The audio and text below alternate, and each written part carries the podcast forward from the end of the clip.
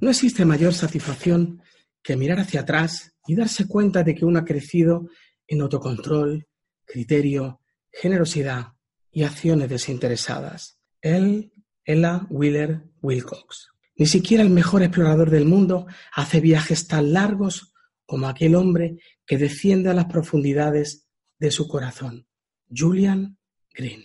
La economía de caricias. Claude Steiner.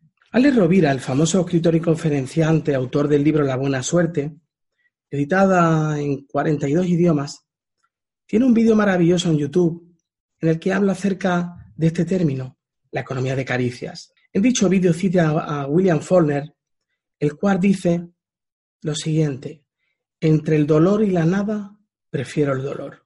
La teoría de la economía de caricias habla de que los seres humanos para desarrollarnos necesitamos, además del oxígeno, los alimentos, caricias. Caricias en el sentido amplio de la palabra.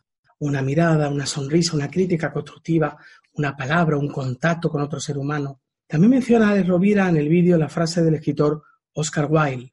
El egoísmo verdaderamente inteligente consiste en procurar que los demás estén muy bien para poder tú estar algo mejor.